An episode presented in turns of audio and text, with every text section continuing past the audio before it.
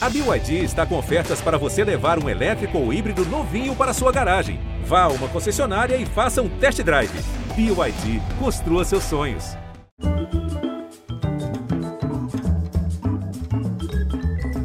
Boa noite e atenção, atenção, o Conversa com o Bial adverte.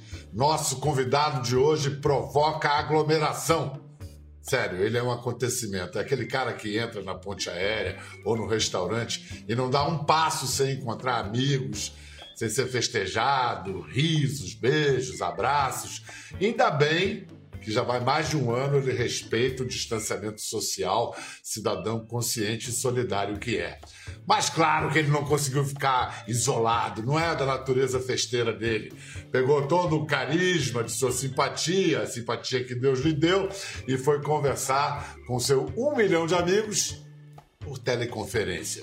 E são amigos tão interessantes que, quando ele viu, tinha produzido um documento poderoso, um livro com 44 dessas conversas em quarentena. 44 em quarentena.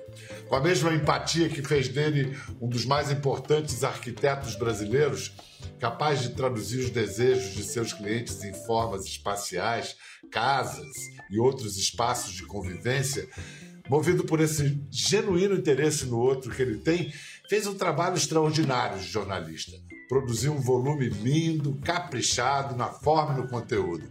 Tem conversa com geral, entre muitos outros, Fernando Henrique Cardoso, Regina Casé, Armínio Fraga, Gilberto Gil, Marina Silva, Drauzio Varela, Adnê, Gabeira, Vicky Muniz. Ah, e o arquiteto, um arquiteto conhecido em todo o mundo, de Burkina Faso, Debedo Francis Querré, que daqui a pouco também participa de nossa conversa. Primeiro, eu recebo com um misto de admiração e receio por esse emprego o meu sério concorrente, Miguel Pinto Guimarães. Pedro, que honra estar aqui e receber esse convite de você. E esse prólogo meu... maravilhoso, meu sonho era esse prólogo. Estava esperando por isso, estou todo arrepiado. Uh, Miguelito, eu quero saber que os seus negócios de arquitetura andem muito bem. Não se mete com esse negócio de televisão, não. Deixa o meu emprego, tá? Não não vem brincar pra cima de mim, não. Pode ficar tranquilo, que a inveja dos escritores e dos músicos é muito grande, mas não é para mim, não. Dá muito trabalho isso. A arquitetura é mais fácil. Ah, tá bom. Fácil para você, né, cara pálida? Vem cá, você deve ter começado essas conversas na quarentena como uma distração, uma maneira de fazer alguma coisa do tempo. Quando é que você começou a, a levar isso profissionalmente a sério, como você levou? Pedro, é, como você falou, eu, essa, essa coisa do, do, da quarentena, num primeiro momento, me fez muita falta os amigos, a aglomeração, e eu comecei a falar de novo pelo velho e bom telefone, né? Coisa que a gente não usava mais. Então, eu tinha conversas com amigos é, é, discutindo essa situação, né? Provocando. Eram conversas longuíssimas. Eu me lembro que a primeira vez que eu resolvi fazer essas lives foi uma conversa com o Vicky Muniz, que eu estava tão interessante ali há uma hora no telefone, que eu falei, que eu pensei, poxa, por que não colocar essas, esses papos para outras pessoas ouvirem. E estava no começo, ali em março, dessa febre das lives, e eu embarquei nessa história com muita, muita alegria e, e, e marcando inicialmente com realmente amigos, mas conversas interessantes, tentando trazer temas que estavam preocupando, né? A gente, a gente é muito preocupado com a atualidade, tentando trazer esses elementos, é, mas para que outras pessoas pudessem ver é, assistir. E aí, em algum momento, o Jorge Joaquim, da Intrínseca, me ligou, assistindo, enfim, é, é, assistindo essas conversas, falou: Isso dá um livro muito interessante, vamos fazer o livro. E comecei aí, nesse momento, a elaborar um troço mais consistente, né? convidados mais consistentes e aí, com a ideia de criar realmente uma Polaroid, um, um, instantâneo, daquele momento, entre março e outubro de 2020. É, mas ficou mais que uma Polaroid, ficou uma série, assim, um longa-metragem em série.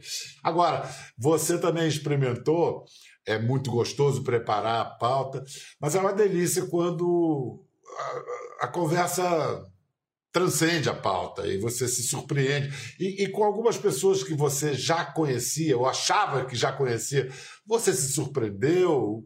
É, o... essa coisa da pauta é engraçada, porque é mais uma muleta, né? Eu, eu preparava uma pauta que é uma muleta para mim, mas a partir do segunda pergunta que aquilo desvia da pauta é muito mais bacana e você sabe muito bem disso, né?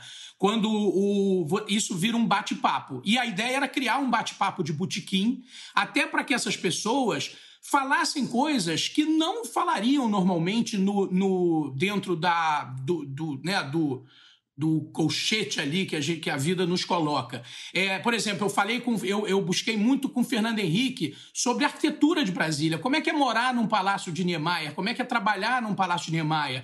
A mesma, a mesma questão está na entrevista do Gustavo Franco sobre Shakespeare, que é um assunto que ele não, não é o, o domínio dele, mas é a paixão. Então é muito bacana como é que esse papo rola solto. Aliás, Shakespeare escreveu grande parte da obra dele durante quarentenas, porque a vida dele foi durante a grande pandemia, que também veio da China, da, da peste negra, da, da, da febre bubônica. Você também é, foi levado a fazer uma reflexão sobre a arquitetura ou fazer algo mais profundo, porque ficou muito tragicamente exposta, a, a, destacada a arquitetura. Porque, primeiro, ninguém podia sair de casa, segundo, as ruas, os espaços públicos estavam vazios. vazios. Aí, de repente, cai uma ficha, pô, é isso que determina tanta coisa na minha vida, né? É, a arquitetura, depois dessa pandemia, vai passar por uma atualização, sem dúvida. Né? A gente estava num caminho de espetacularização da arquitetura muito insustentável. É, e nesse momento, a arquitetura vai voltar para as suas raízes. Ela vai voltar para esse momento, vai haver uma desespetacularização. É... A cidade, a importância da cidade, a gente vê hoje a importância da cidade, isso está muito nas conversas do livro. Esse é um, é um local ali que a gente. É... Existe uma dúvida ainda do que vai acontecer, porque. É a gente precisa da cidade, a gente precisa usar o espaço urbano para que, pra que é, as, as grandes revoluções políticas e criativas e econômicas aconteçam. Isso não acontece em casa. Né? Então, esse, esse, esse dualismo entre estar na rua, estar em casa, aglomerar ou não, é o que vai guiar muito é, o futuro das cidades, que é uma grande preocupação minha, porque eu sou adepto, como você falou, da aglomeração.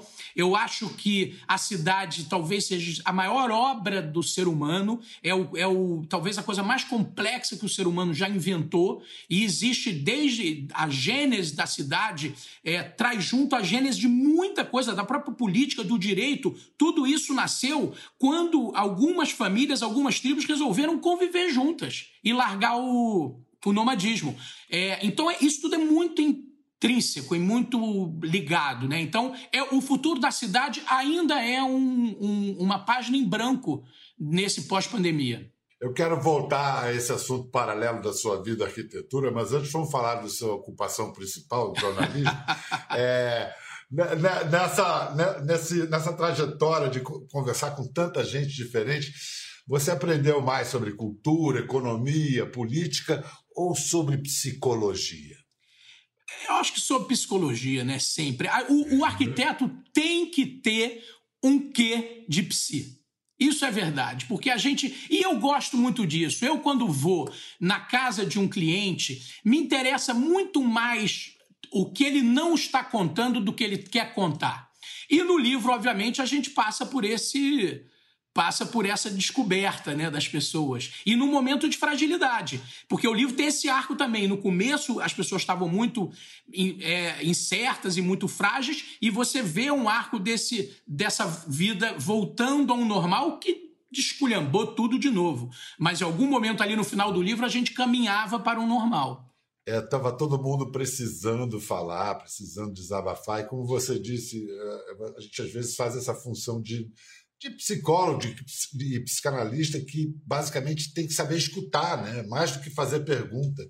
Vamos fazer o seguinte: vamos ver algumas pessoas que passaram pela laje ou pela live do Miguel Pinto Guimarães. Vamos lá, preparando, esperando a Dinê.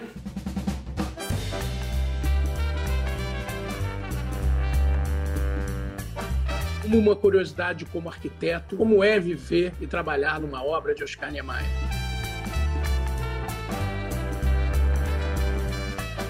Nós somos diferentes e precisamos de todos para conseguir o que a gente quer. Vai emergir dessa pandemia um novo capitalismo? Você vai fazer uma série, não é isso? Uma série de 70 capítulos, oito temporadas.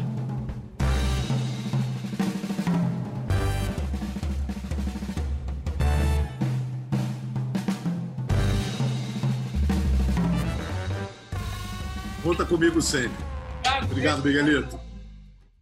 Pô, conheço esse que cara delícia, aí. que delícia de memórias incríveis. É, foi, foi, muito legal. Falar em memória, é, eu queria mostrar uns desenhos que você fez, menino, com 10, pouco mais de 10 anos de idade. A gente tem aí uns desenhos. Ó, e cá, é, Miguel, é, é um barato, porque são desenhos que estão são tão minuciosos e, e, e tem uma organização rigorosa, espacial.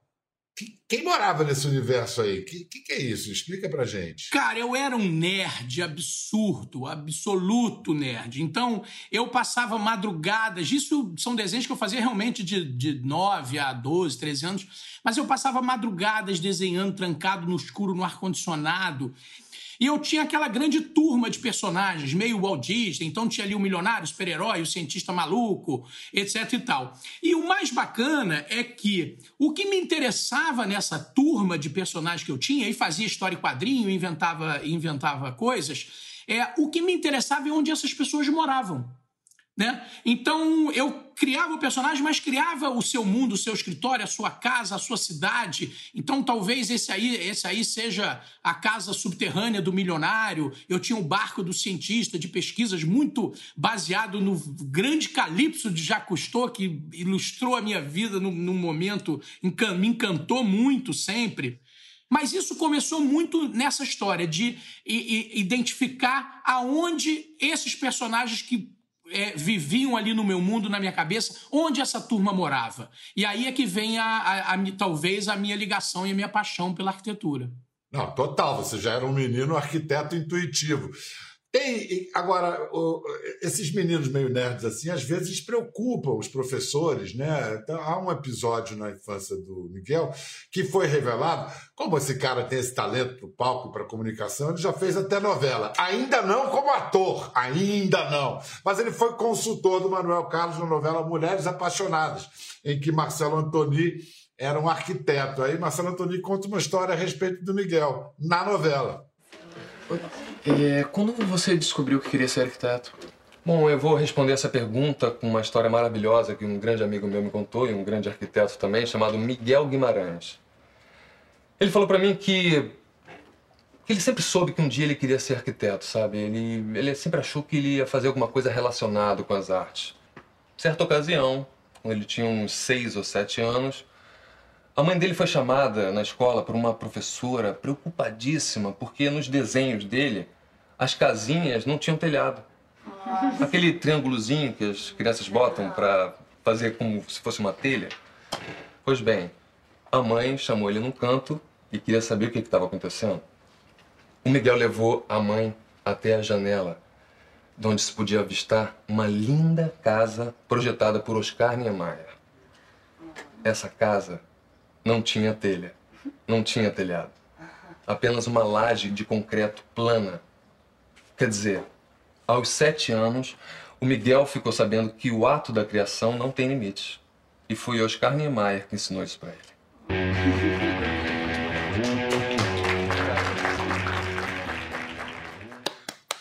Palmas pro Miguel, você aplaudiu. Que maravilha isso! E você sabe que isso é tudo mentira. Isso, eu escrevi ah, esse é? texto, é. É mentira total. A minha mãe me ligou. A minha mãe me ligou, meu filho, que lindo, que emocionante. Que casa era essa que a gente morava? Eu falei, mãe, nunca moramos em casa de Neymar, em frente de casa de Neymar nenhuma. Eu escrevi esse texto todo. Eu ajudava porque o, o personagem do Antônio era arquiteto. E queriam ajuda para fazer essa palestra. Eu falei, deixa comigo que eu escrevo. Aí eu escrevi o, a, a, cena do começo ao fim, dando fala, inclusive, para os personagens, que eu sou noveleiro, e eu sabia todo mundo, a característica de cada aluno, e eu fiz o roteiro do começo ao fim e inventei essa história. Total mentira. Texto meu, criação literária minha. Olha que beleza. Olha aí. Que delícia o, de, o, de imagens. É. O, o próximo livro vai ser de ficção. Vem cá, é, no seu livro tem uma conversa com um dos arquitetos mais celebrados do mundo, Djebedo, Francis Querré. Ele é de Burkina Faso, um, um, país que tem mais ou menos a população da grande São Paulo, no oeste da África, é, cerca de 20 milhões de pessoas. Por que, que o, o Messier é uma inspiração para você? É, o Francis, é, ele vem responder a essas questões que a gente falou, né? De olhar para trás, de olhar para dentro, de olhar para o seu país. Eu acho que a base da sustentabilidade, né? A gente fala muito sustentável, é difícil sustentável, sustentabilidade. O, o primeiro conceito da sustentabilidade é você entender como é que essa arquitetura que você faz se encaixa no país onde você vive. E para isso eu preciso olhar para os meus antepassados, eu preciso olhar o que foi feito. Eu acho que o Francis te, traz isso para o seu país. Quando ele foi estudar fora e voltou para transformar a história do seu país através da arquitetura e educação, é, ele, ele reensinou um povo, reensinou um país e está reensinando um, um, um continente inteiro como se construir sustentavelmente. O trabalho dele é brilhante, eu acho ele um dos arquitetos mais incríveis do mundo e, enfim, eu, eu fiz questão de ter a conversa dele né, no nosso livro. Então vamos incluir ele na nossa conversa agora, o próprio, direto da Alemanha, onde ele vive, Diebedor Francis Querré. Welcome, Monsieur Querré. Hello, hey, hey. Thank you so much. It's a pity I cannot be in Brazil.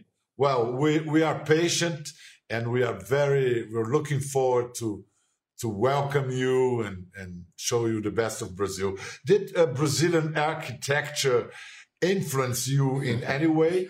Um, yes. Uh, to know that someone uh, like uh, uh Niemeyer um, has insp- inspired the world, you know, uh, he just did the work for Brazilian, for the people of Brazil. And now he has inspired, inspired the entire world.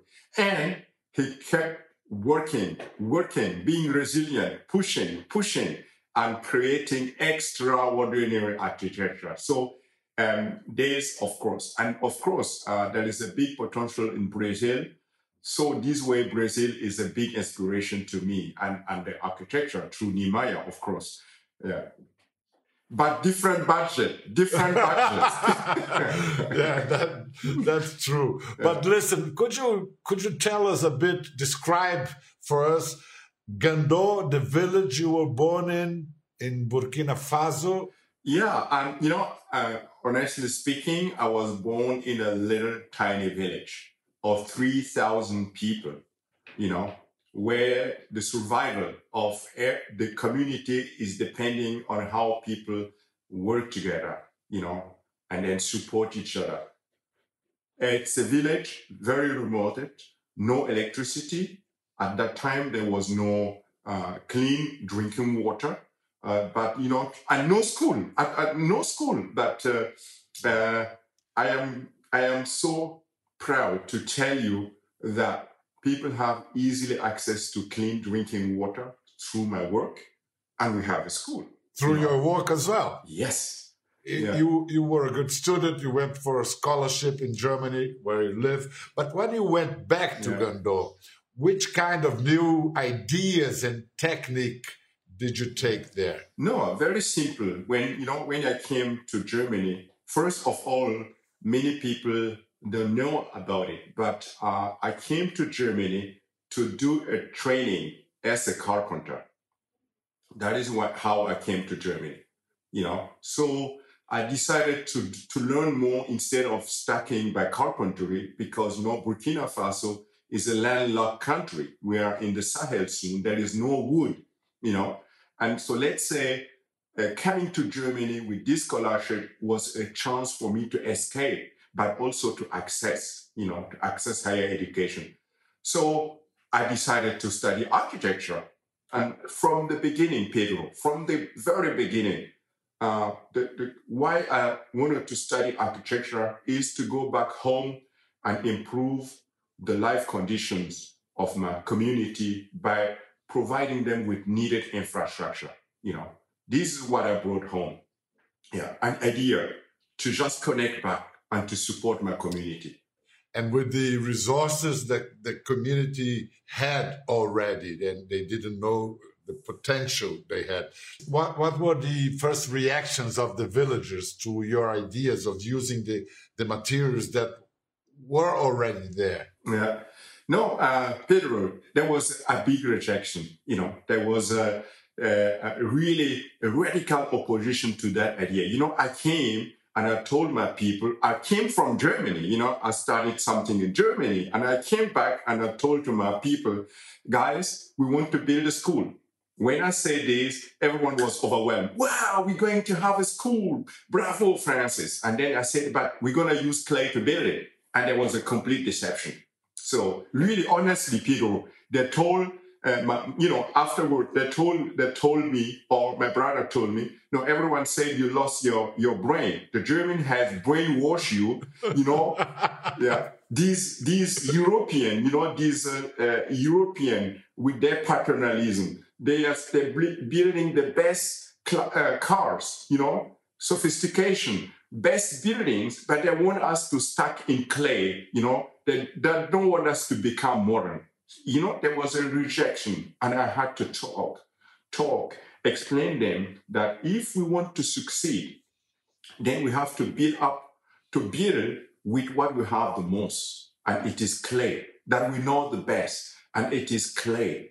That how I, I convinced. But afterward, uh, if you really happen to do a project under these conditions, and later you arrive and you see everyone identifying themselves being proud about, about the project, or taking a government official by the hand and show him how they did it. Pedro, this is so incredibly great.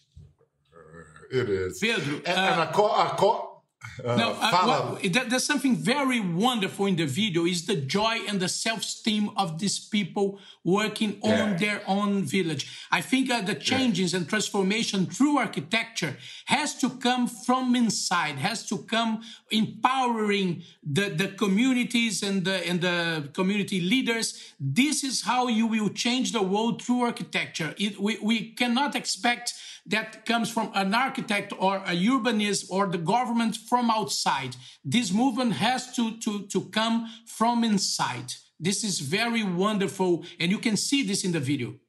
O Francis Querer foi chamado pelo governo de Burkina Faso para reconstruir a Assembleia Nacional, que tinha sido destruída num incêndio, numa revolta contra o governo do presidente Blaise Compaoré em 2014. E olha a responsabilidade do Querer, fazer o novo parlamento. So this, these are the pictures of the uprising yeah. in 2014. Yeah. The debris and the ruins of the yeah. former parliament, right? Yeah. And that's the pyramidal form of, of the new parliament. Is that right? Yes. yes. Wow. Beautiful void. Listen, uh, Francis, a parliament building is always a powerful symbol yes. national symbol, and one that is built over the remains of a previous one burned down is even more symbolic. Yeah. And how did you deal with these implications in your project, and, and what shows that in the final uh, building? After uh, the, the after this, the revolution, I was called by a group of thinker, activists, uh, artists, and some politicians to join the movement to build a new uh, assembly um, house for Burkina Faso, which is to be inclusive, open, inspiring, and keeping the memory. So I wanted to show another perspective to the people. And at the same time, I said, I want the Parliament House to be accessible at every time. So people should come on the top of the pyramid to stay and even celebrate. And on the top, I put, I say, what do Burkina have, Faso have? Okay, we have gold and nowadays, but what is number one resource for the population is agriculture. I will create terraces and invite every region to come and show how they deal with, they do agriculture. That's what I wanted to do. Uh, but I was sure they're going to reject my project, you know, because I know these people, they wanted to have high walls and a building height, and they want to have security people with guns. And I said, I want the people, if this parliament house is built, that when the next revolution will come, which will come for sure, you know, will come, people will rather protect the parliament house than to destroy it because it's going to be a public building, the building for the people at any time accessible. That was my architecture idea. And Quite a, yeah. it's quite, quite a political statement. yeah, yeah. yeah, but have, you know, under the pressure of the revolution, you know, but they said, okay, no, no, however, you have to present it to the parliament president. And I went to see him, Mr. Salif Diallo, a powerful man, and he was uh, with uh, other minister, and he started to look to the project and look at around, look at the drawing, check everything, and, and, and I was now waiting for him to see, oh, you are a dreamer. This is not possible in Burkina. Instead of this, he said, Monsieur Kéré, j'aime votre projet. J'aime votre projet. And I was, I was like, oh my goodness. So now we have to do it. And he says, we have to fight and adapt it because we put the museum inside. We put a lot of things, a lot of ideas and I was afraid, how can we make it uh, happen? Because it's still a poor country. I hope it doesn't take long to become reality. This is a symbolic yeah. lesson for Brazil. Yeah. Having people above the roof of the parliament shows that people are above all. That's a symbolic yes. lesson for Brazil. That's right. Miguel, você tem um projeto junto com o, o Querré no. É um projeto de habitação, se não me engano, no Nordeste brasileiro, é isso? Em que pé está isso? Que projeto é esse? Na verdade, a gente está fazendo uma grande vila sustentável perto de Jericoacoara, no litoral do, do Ceará. A gente foi convidado por um grupo de empresários do, do Brasil e da Califórnia uh, para criar uma grande estrutura em torno da, da indústria do kitesurf, que é o lugar, é o melhor spot de kitesurf do mundo, aquela região. E tem lá um grande, uma grande terra para criar uh, um projeto completo de casas particulares é, mas também de habitação social, é, escola, hotéis. É, é uma, uma, cidade, uma vila completa, baseada na, na, numa arquitetura absolutamente sustentável, é, ancorada nos materiais, nas técnicas, nos artesãos locais. Isso a gente está tendo um, um, cuidado muito grande em incluir é, é, positivamente as, as duas vilas pescadores que são vizinhas. A gente ainda está em negociação, mas Francis vem muito em breve para o Brasil é, colocar a sua assinatura aqui no nosso litoral. So Miguel was telling me about the project you were uh, doing together in the northeast of Brazil. I do hope that you come uh, as soon as possible. Listen, to to to build a project to Coachella, the music and arts festival, you you you search for inspiration in a symbol of Africa.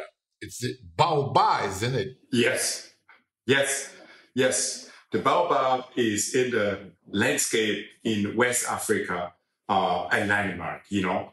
Um, and but it is also a, a, a gathering space, you know, when uh, you have a celebration, when you have a vaccination campaign, whatever uh, people will gather under the big, this big baobab. And then when I was asked by Coachella to come and to design uh, an, a point of orientation for the visitor, and as well as a place to of recreation, I, I, I couldn't imagine to something uh, else than to a baobab. And then I traveled with the maker of Coachella to Burkina, and I explained them why a baobab was so important. And we did it. We did it and I know my place, I know the nature, and I'm trying always to use what I grew up with as a reference. Francis Guerre, thank you very much for your time. It was wonderful to meet you.